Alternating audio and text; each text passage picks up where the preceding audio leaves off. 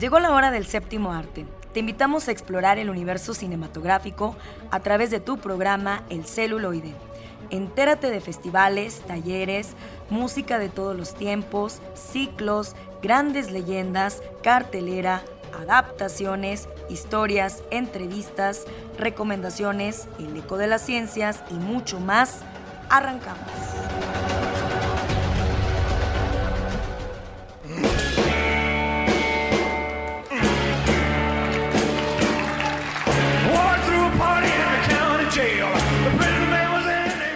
¿Qué tal amigos? Ya estamos aquí para hablar del séptimo arte y muchas cosas más que tienen que ver con el cine.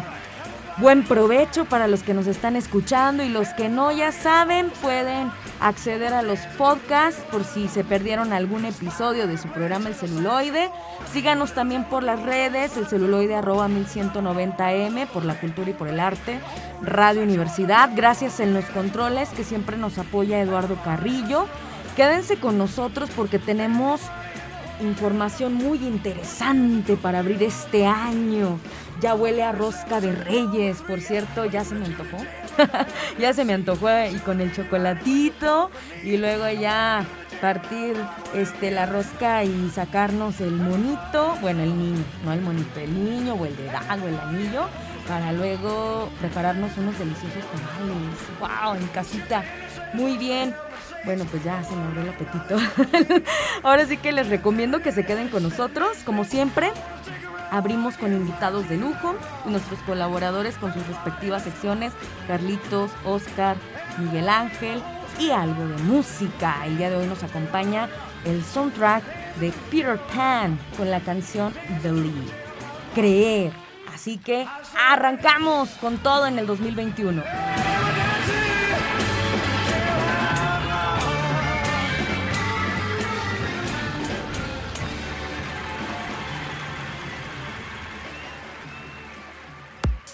Llegó el momento de recibir a nuestros invitados. Escucha la entrevista.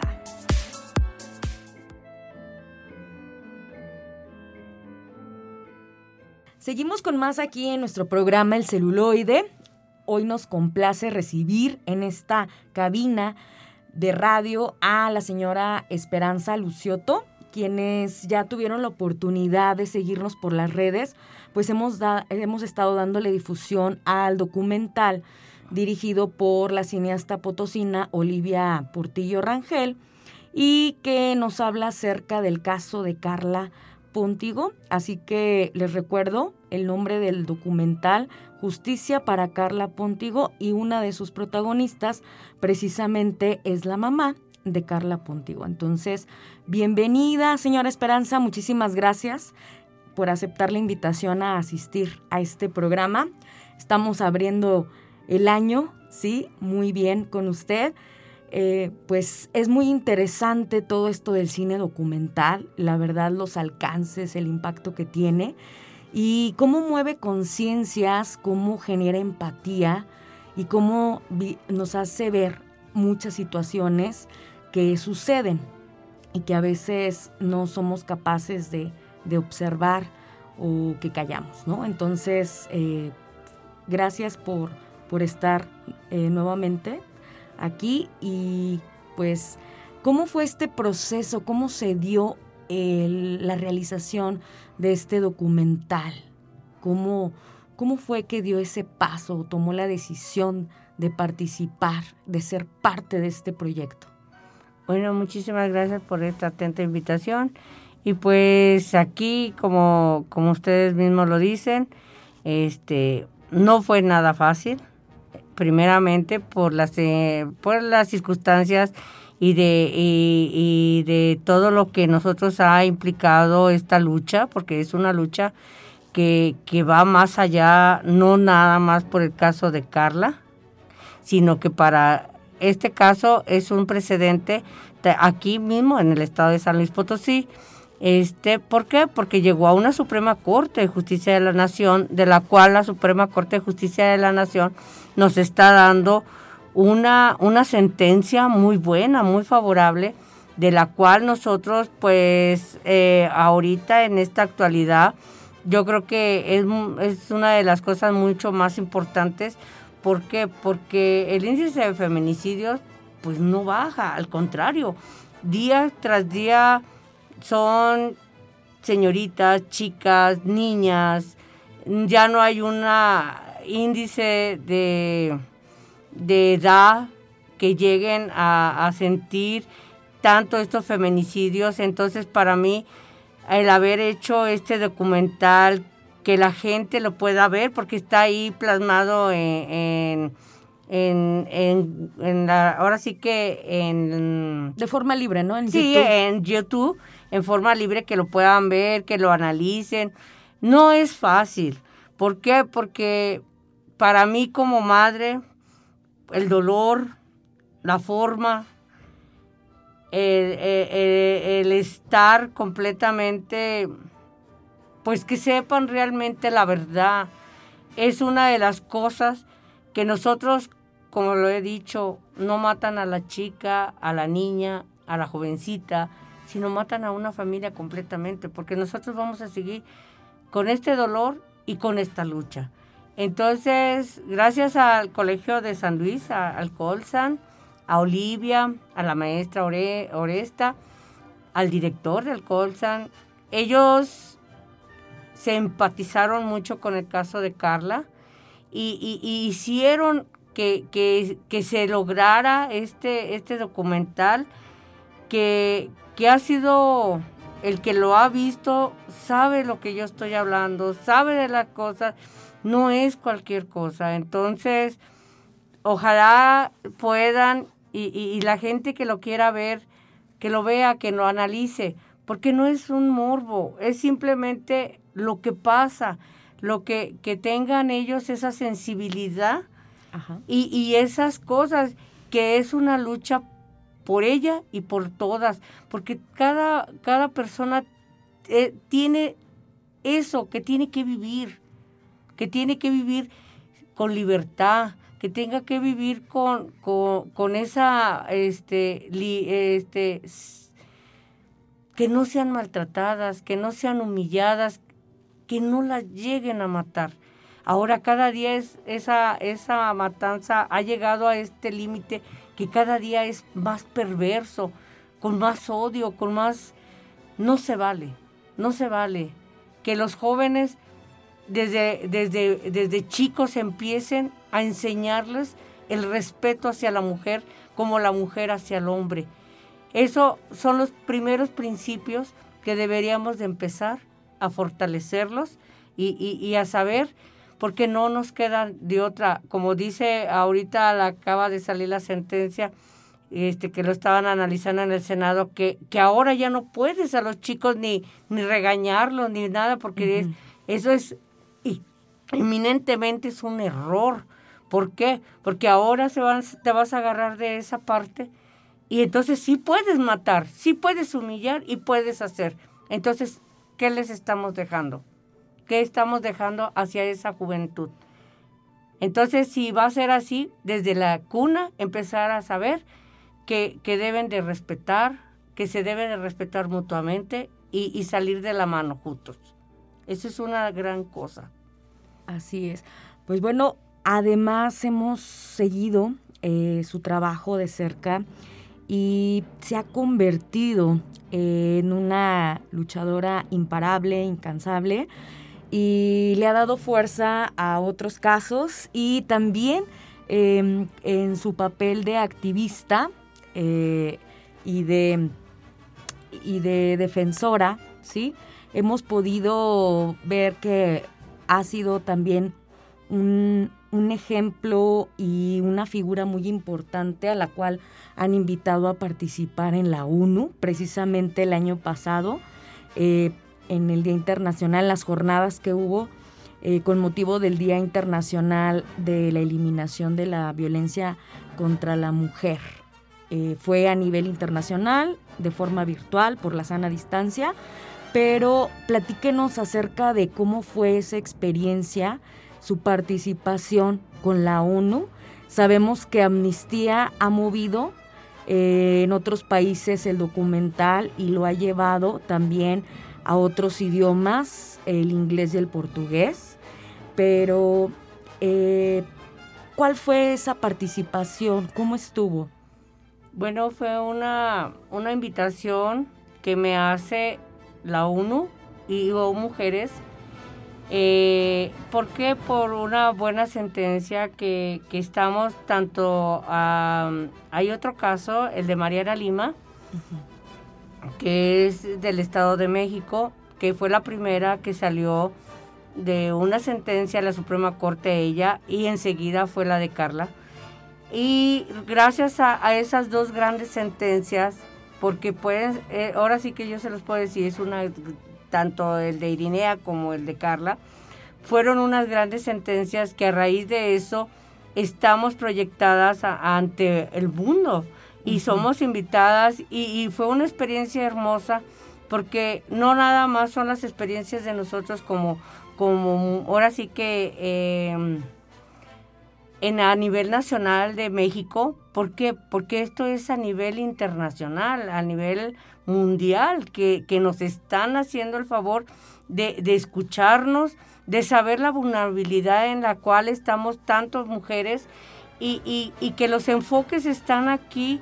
Ahora sí que tanto estas grandes sentencias, pues a uno le, le, le da, ahora sí que nos apoya al 100%, sabiendo que ya tenemos sentencias y que no vuelva a pasar. Entonces están preocupados por, por estas circunstancias de las cuales hasta ellos mismos tienen los ojos en, en San Luis Potosí. Entonces, como yo se los he dicho, nosotros, tanto en Amnistía Internacional, con todas las campañas que hemos tenido alrededor del mundo, tanto eso como la ONU, creo que, que llevamos unas buenas, ahora sí que es una de las cosas que gracias a Dios, a, esta lucha que hemos llevado, este, los ojos están aquí internacionalmente puestos.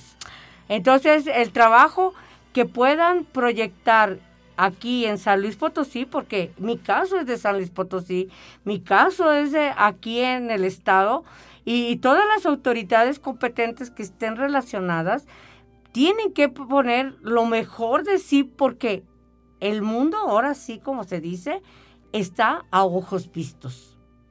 Muy bien, pues vamos a seguir este, sus pasos, eh, vamos todavía a, darle difusión al documental y eh, pues a seguir las presentaciones también de este documental y de todo el trabajo que hay detrás porque creo que se están derivando otros proyectos que ojalá después más adelante en el transcurso del 2021 pues nos pueda compartir. Eh, le agradezco mucho la entrevista y seguimos promocionando, seguimos al pendiente del documental y de ese gran trabajo que usted está realizando y que se ha convertido en la voz de muchas, muchas personas que están pasando por lo mismo. Muchísimas gracias por estar aquí y que no sea la última vez que nos visite. Queremos seguir estando al pendiente de lo que sigue. No, pues al contrario, a ustedes muchísimas gracias por esta invitación y como se los vuelvo a reiterar, no quiero que ninguna madre esté pasando lo que nosotros pasamos y que no es por Carla, es por Carla y por todas y por cada una de las niñas. Y adelante, la voz de ustedes como personas, como, eh, como sociedad, pues eh, es la voz que nosotros nos impulsa a seguir con esto. ¿Por qué? Porque vamos a seguir, no vamos a parar hasta que eh, ahora sí que, que se haga justicia y que esto deje de ser lo que es feminicidios. Muy bien, pues seguimos invitándolos. La liga es libre. Eh, justicia para Carla Pontigo. Pueden checarla en nuestras redes sociales. Hemos estado constantemente eh, em, subiendo la liga para que ustedes puedan tener acceso al documental. Así que muchísimas gracias. Continuamos.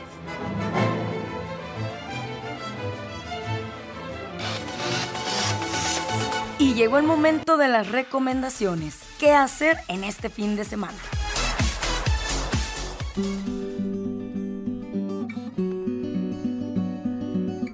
Muy buenas tardes a todos y todas. Este es Miguel Ángel Leija de Cinema Cuarentena y aquí les traigo la recomendación de la semana.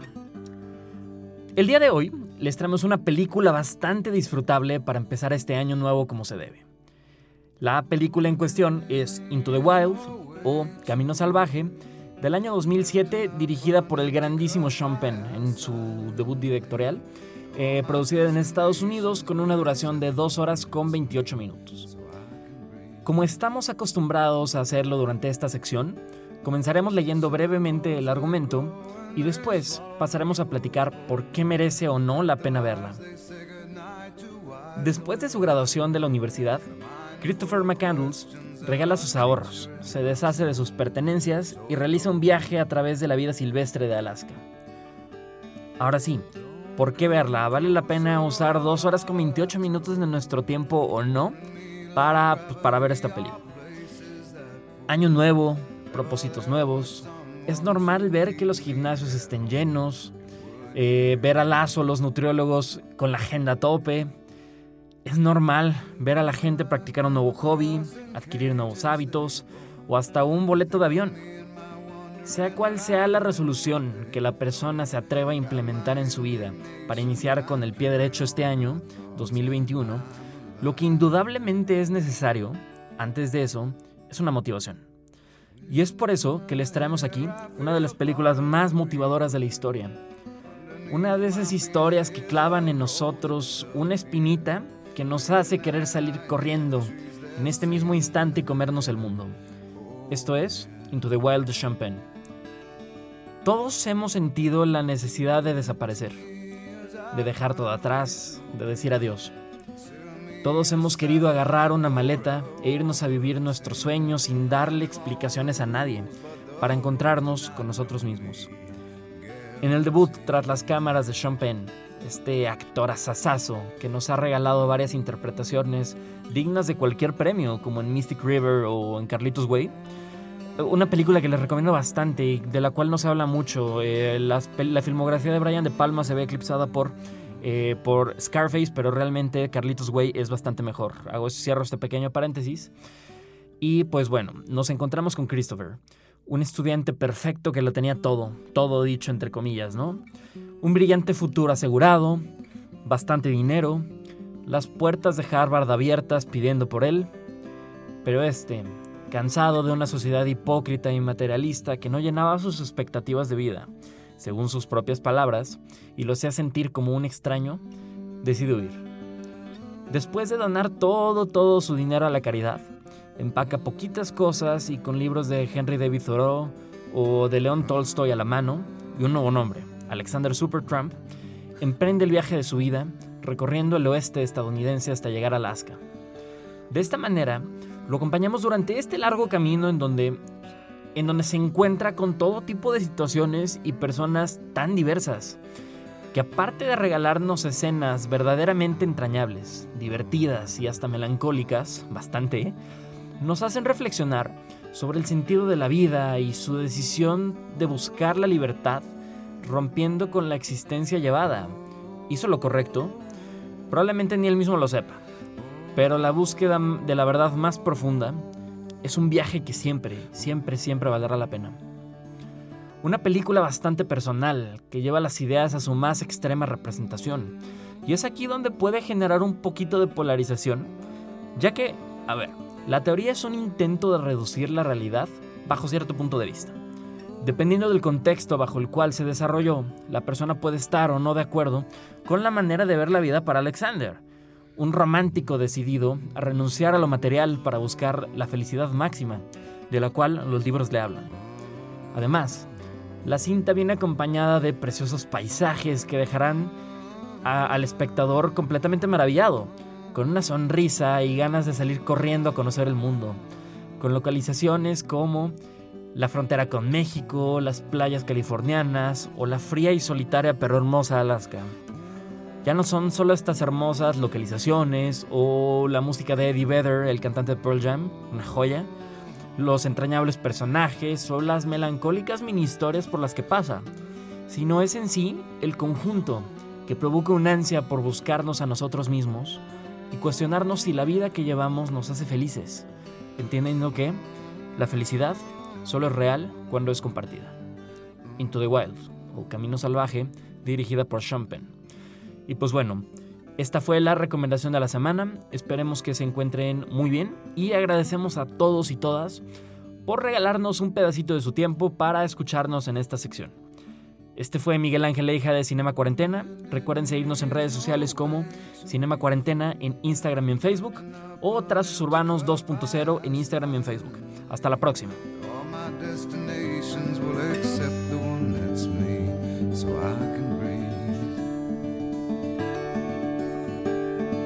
Circles they grow and they swallow people whole. After lives they say goodnight to wives they'll never know. And a mind full of questions and a teacher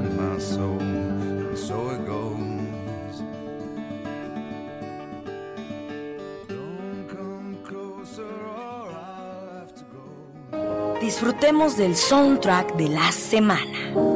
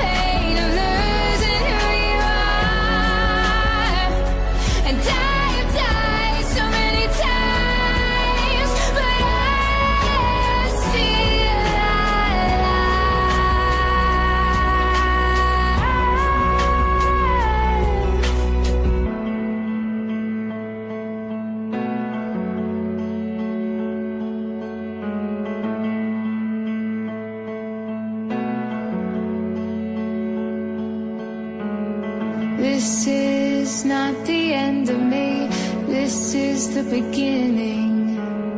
This is not the end of me. This is the beginning. This is not the end of me. This is the beginning. This is not the end of me. This is the beginning. This is not the end of me. This is the beginning.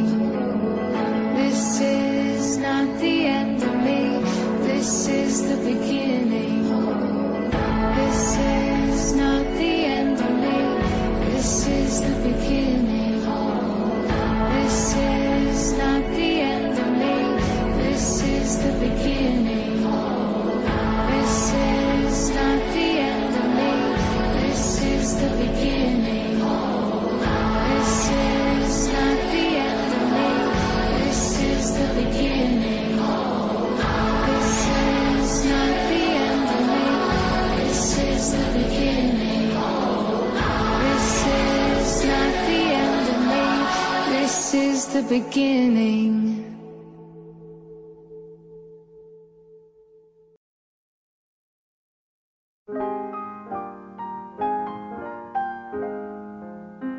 Bienvenidos a la sección de ficción, cómics y otras rolas, donde ahondaremos en elementos de la cultura nerd.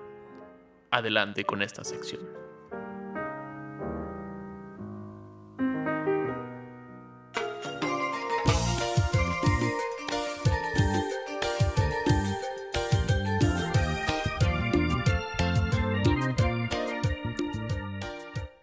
Hola a todos, bienvenidos al lado ñoño del celuloide. Me acompaña Carlos Buendía, Lalo Carrillo en los controles, yo soy Oscar Ramírez y hoy les traemos un par de reinas para estas recomendaciones de fin de semana. Y la primera con Selena y los Dinos. Esta serie nos cuenta, es una producción original de Netflix. Uy. Ahí- uy, uy. Páganos Netflix. y nos cuenta la historia de Selena Quintanilla, la reina del Tex-Mex. Desde que estaba chiquitita, chiquitita, chiquitita. Desde que ni sabe hablar español. Yo nunca supe que no sabía hablar español. Lo descubrí en serie y fue como de, ¿qué? Como que no habla español. a mí no hablar español. y esta serie va parte desde justamente desde que Selena tiene 8, 9 años y, y, Cazaba luciérnagas en el jardín. y justamente tener una banda era como el proyecto de fin de semana para entretener a los niños que el papá tenía y así como, como la convivencia familiar, así como muy bonito de vamos a jugar, a tener una banda. Y la serie va, al menos durante esta primera temporada, contándonos cómo ese proyectito chiquito, ese juego, creció hasta ahorita volverse como. Creo que se acaba cuando sacan su primer disco. Y ya son como muy reconocidos, Ya pero todavía no, ajá, todavía no son lo suficiente reconocidos. son como populares en la gente fan del género. Sí, es- es una serie que tiene un tinte peculiar, porque ni es como una serie en el sentido como narrativo, y tampoco es una telenovela, justamente en el sentido narrativo, o sea, no hay un drama que haga avanzar o detener a la, a la serie, pero solo son como fragmentos, como pequeñas postales de, de la vida de Selena Quintanilla queriendo contarla no nomás desde el- la visión hacia ella, porque no es desde ella, sino también un poquito la edad de los papás, los hermanos y como todos los que estaban alrededor, los amigos, los músicos que llegaron y de situaciones que solo se iban resolviendo e iban pasando una tras otra como en un recuento como muy de Wikipedia de, de la vida de Selena. Y si ustedes vieron la película con esta ¿Je- Jennifer López, Es Jennifer López. como, como Selena, es como un resumen más el extra de esa película. Pero es- a mí me entretuvo bastante por como la estética que tiene muy limpia, muy, muy del espacio, muy como de ver a muchos personajes involucrados en una misma situación. Pero todo va como contado en un momento a otro, de un momento a otro, de un momento a otro. Y no hay nada que los haga dudar, que los haga detener. Solo es como, es que yo no me quiero pintar el pelo. Par- corte A, se pinta el pelo. Corte A, compran un carro. Corte A, la disquera les dice que no van a hacer el sencillo en inglés porque es como el drama de, de esta temporada. Este, poder cantar en inglés y cuando cantan en inglés se dan cuenta que son una basura, que nadie los quiere que canten en inglés y deciden cambiar a cantar español y todo es como, ah, como el recuento de la vida. Sí, mucha de como la crítica que recibe esta serie principalmente es esa idea de, de contar la historia de Selena, también contando la historia de sus hermanos, de sus compinches, del novio, de los amigos, hasta de la hasta como de la las escuela. gentes que daba alrededor. Ajá, y que nadie como pelaba. Entonces, es, es muy extraño porque o sea, la serie se llama Selena y, y Selena no sale. Sí, o, sale. o los dramas de Selena son como bien banales de, ay, estoy como cansada. Ay, voy a acabar la prepa por correo y siguiente escena ya acabó. Pero es que ya- ella no, iba a no sabía que le iban a matar a los 23 años Sí, y es por la enfermera loca que le habla. hasta el final, ¿no? Es como cliffhanger que tiene. es la enfermera, sí. Es como una cosa para muy fans, creo yo, para alguien que estuvo Sí. como muy... Como siguiendo mucho la vida de, de los Quintanilla. Porque hay guiños a muchas referencias, a muchas cosas que sí pasaron. Pero en la estética y en la narrativa de la propia serie no, no refleja emoción o conflicto alguno, sino es como este recuento que creo yo está muy bien hecho.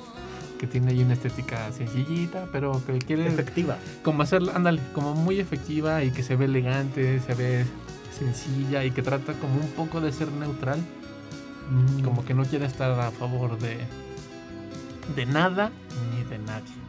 Sí, Solo justamente esa como tibieza a la hora de afrontar las cosas es lo que pone como a Selena como este como esta Mary Sue que es como siempre canta padre, todo se lo resuelven otras personas y ella nunca crece porque nunca va a tener fallas. Entonces ella es toda noble y toda cuando se tiene que defender golpea a un tipo de la nada y es como de nunca hemos visto que ella como que levante la voz a alguien y ahora está golpeando a alguien cuando tiene que ser dulce lo es como muy dulce. O sea, hasta el final de la temporada es cuando empiezas a ver como los conflictos de ella misma de, ay, no le puedo decir a mi papá que me enamoré, pero yo lo amo. Y entonces es como de, tardaste seis episodios en llegar a, a ser alguien como interesante.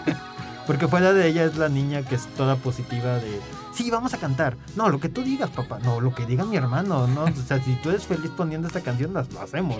Sí, es bonito porque todo le sale bien. y, y como dices, ¿no? Su- sus dilemas es que no pueden ir al cine, que no pueden comprar un carro. Y como el- los dilemas fuertes son como el papá que hipotecó la casa, pero luego compró tres casas porque resultaba pagar más fácil tres rentas a pagar una renta de una es sola de emprendedor de compras tres, rentas dos y Entonces, como cositas nada más como guiños de, de la época, cositas como muy sencillitas que no se detiene para nada en nada de eso. Y sí, el dramón de, del que estaban enamorados, que dura como la mayor cantidad de los episodios, los últimos dos, los últimos tres. Y, y es muy raro ese, ese momento porque se toma el tiempo para estar con una pareja que está como en un restaurante, que están como desayunando, así como en el diner. Y este.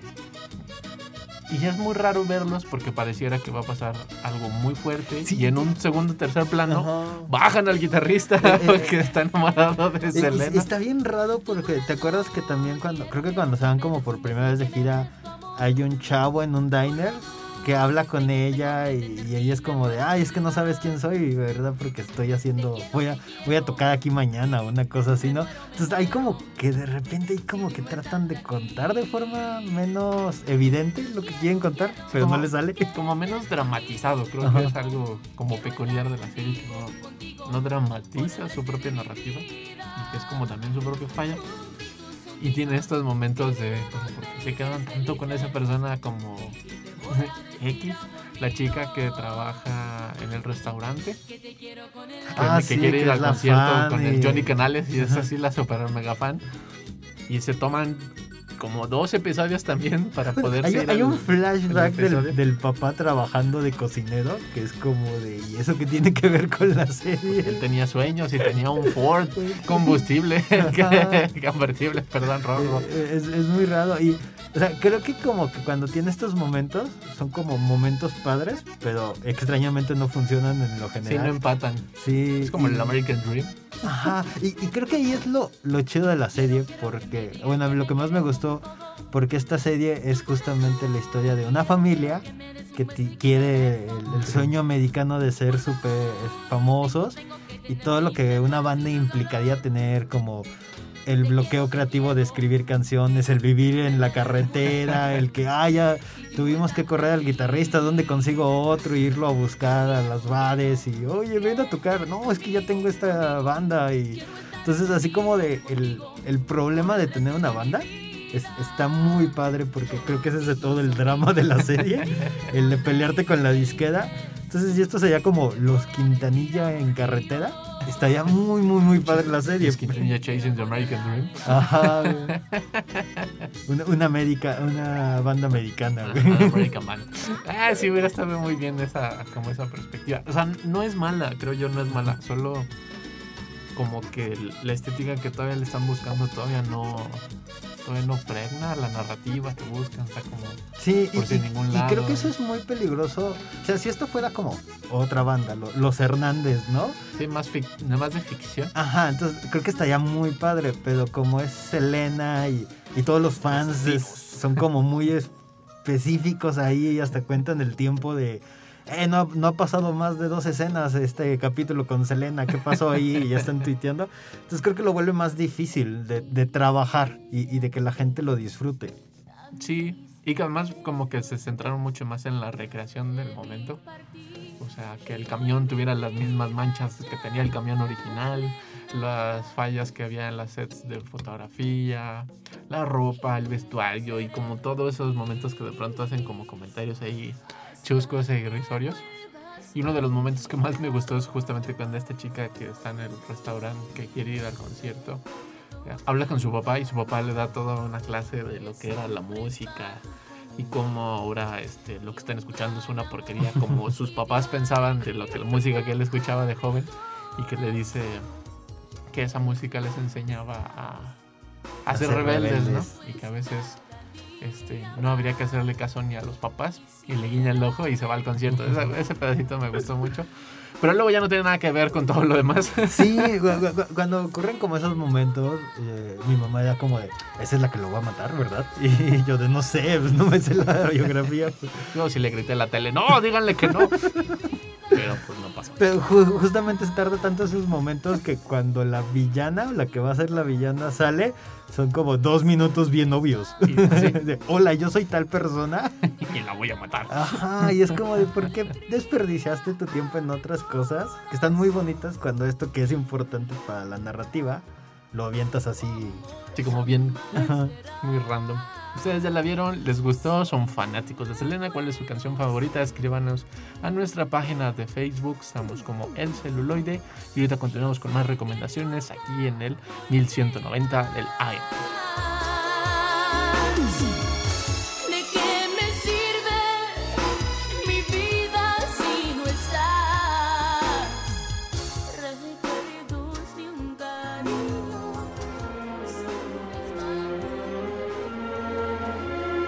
Les voy a hacer una recomendación que no pueden rechazar. Escucha bajo tu propio riesgo.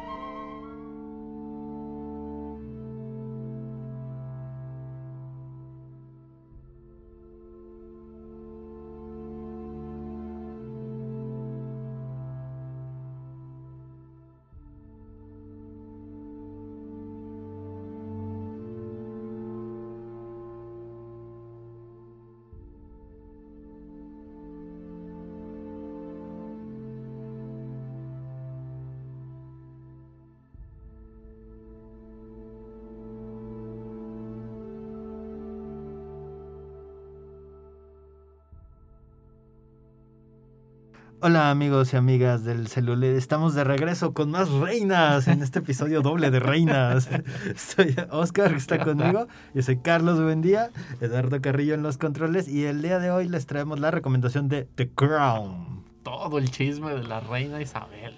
Bueno, a medias, porque Sí, porque está como muy aprobado por ella, ¿no? O sea, es como la versión que quieren que quede como oficial en esta sí dramatización de eventos, de momentos, como de las personalidades de los cercanos. Y, y el retrato de la propia reina es como muy peculiar, como en su propia rareza, en su temple de ser, que quiere estar como en un montón de otras situaciones, pero al final sí se queda y es feliz y todo le sale bien cuando alrededor este, hay enfermedades, chismes, guerras, este, y una cantidad horrible de cosas que están pasando en un montón de lugares. Y de las cosas que más me gusta de esta serie son como estos momentos donde van al, a nadar, que se van de safari y como todo el, el detrás de la vida moderna de la realeza. Como la vida cotidiana de alguien que nunca va a tener una vida cotidiana.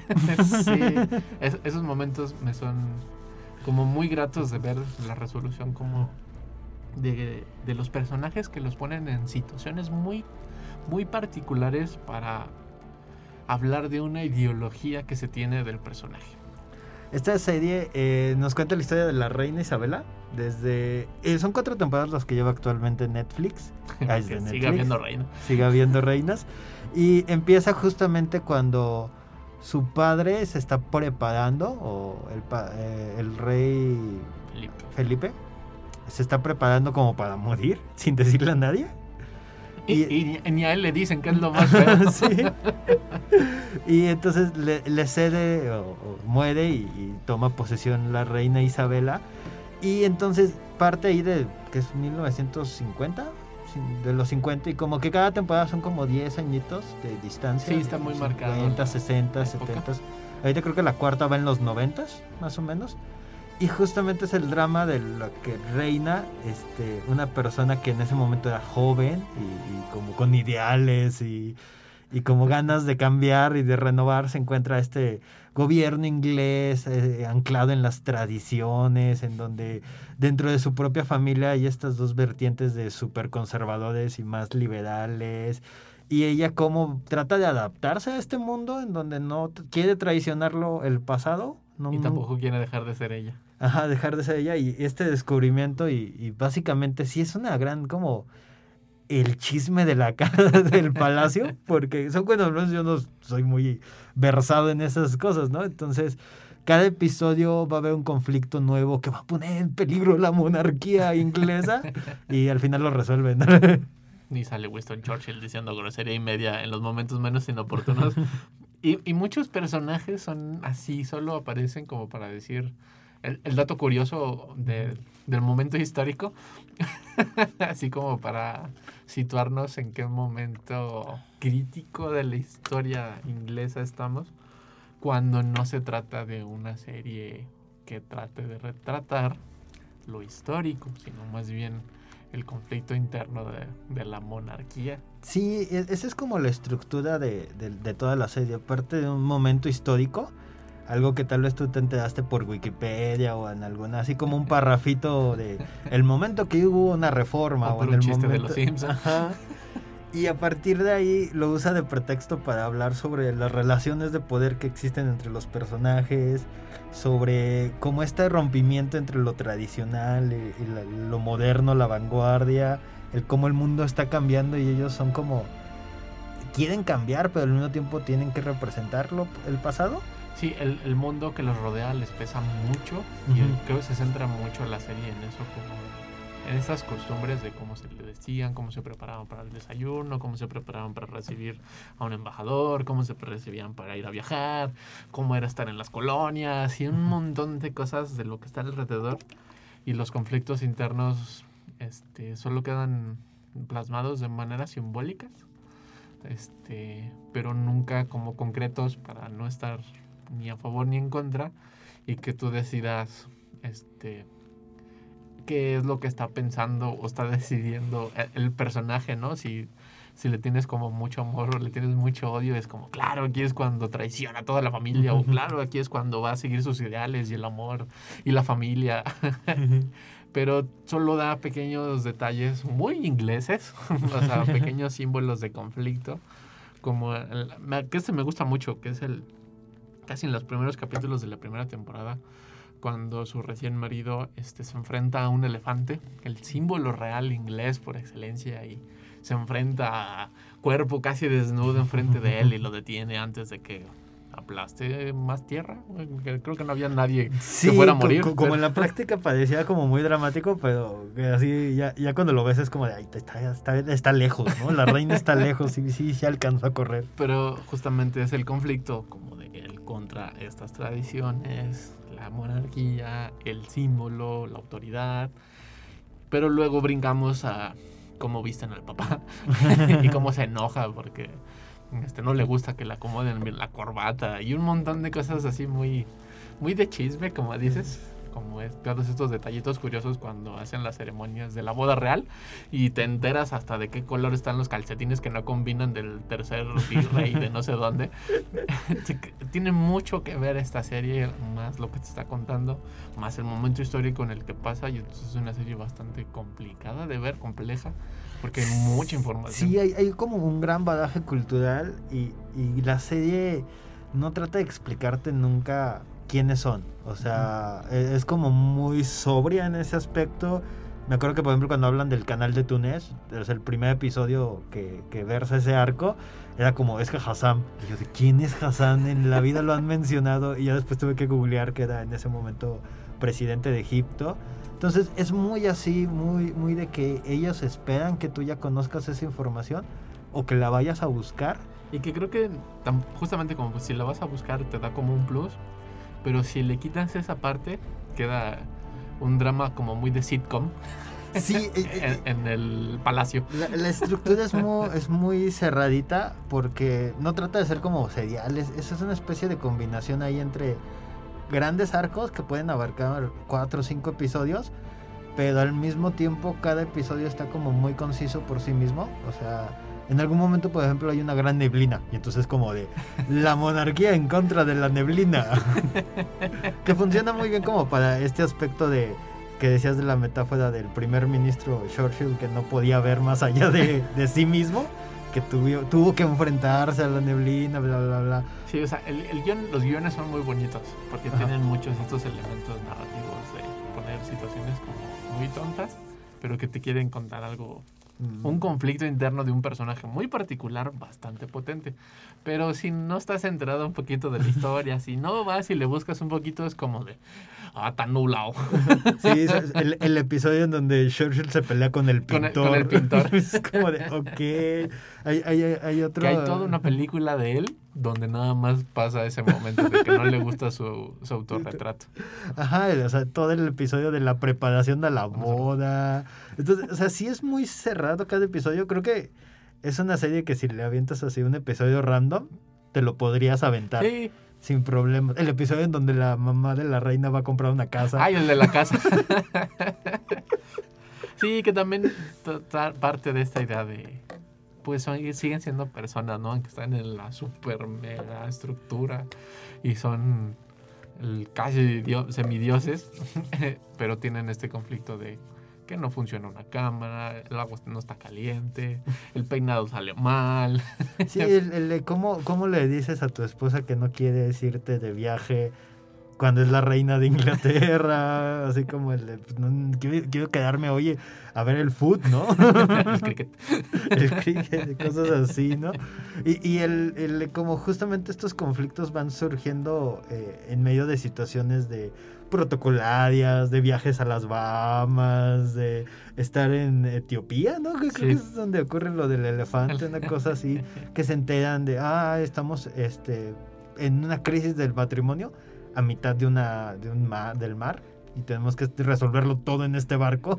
Sí, hay, hay unos guiños muy padres como a, a esos momentos, pero sí, sin, si nomás la ves como con el, el ojo de tele- telenovelesco, que no tiene nada de malo, lo disfrutas re bien y porque termina el episodio, sí sabes que se va a casar al día siguiente o, o que sí regresó a, a destruir su matrimonio. Ajá, y, y eso Pero luego hay alrededor un montón de otras cosas. Y hay, ¿no? y hay todo como un trabajo visual que, que trata de Sí. engancharte, de echarle como ganitas, de buscar como nuevos ángulos para contar esto.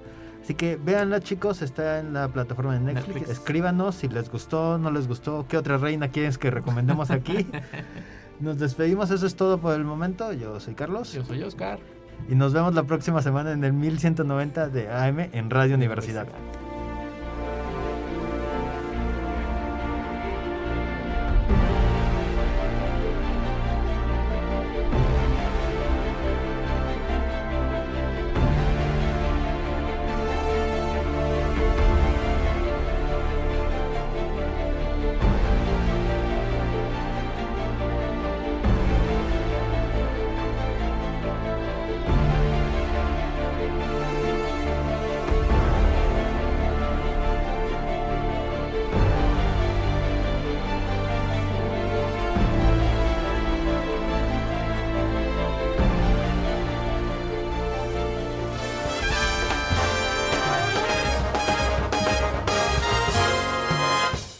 Fue El Celuloide. Escúchanos por el 1190 de AM. Teléfonos en cabinas 826-1348. Síguenos en nuestras redes sociales y YouTube. Nos encuentras como El Celuloide. Dirección de Radio y Televisión de la Universidad Autónoma de San Luis Potosí.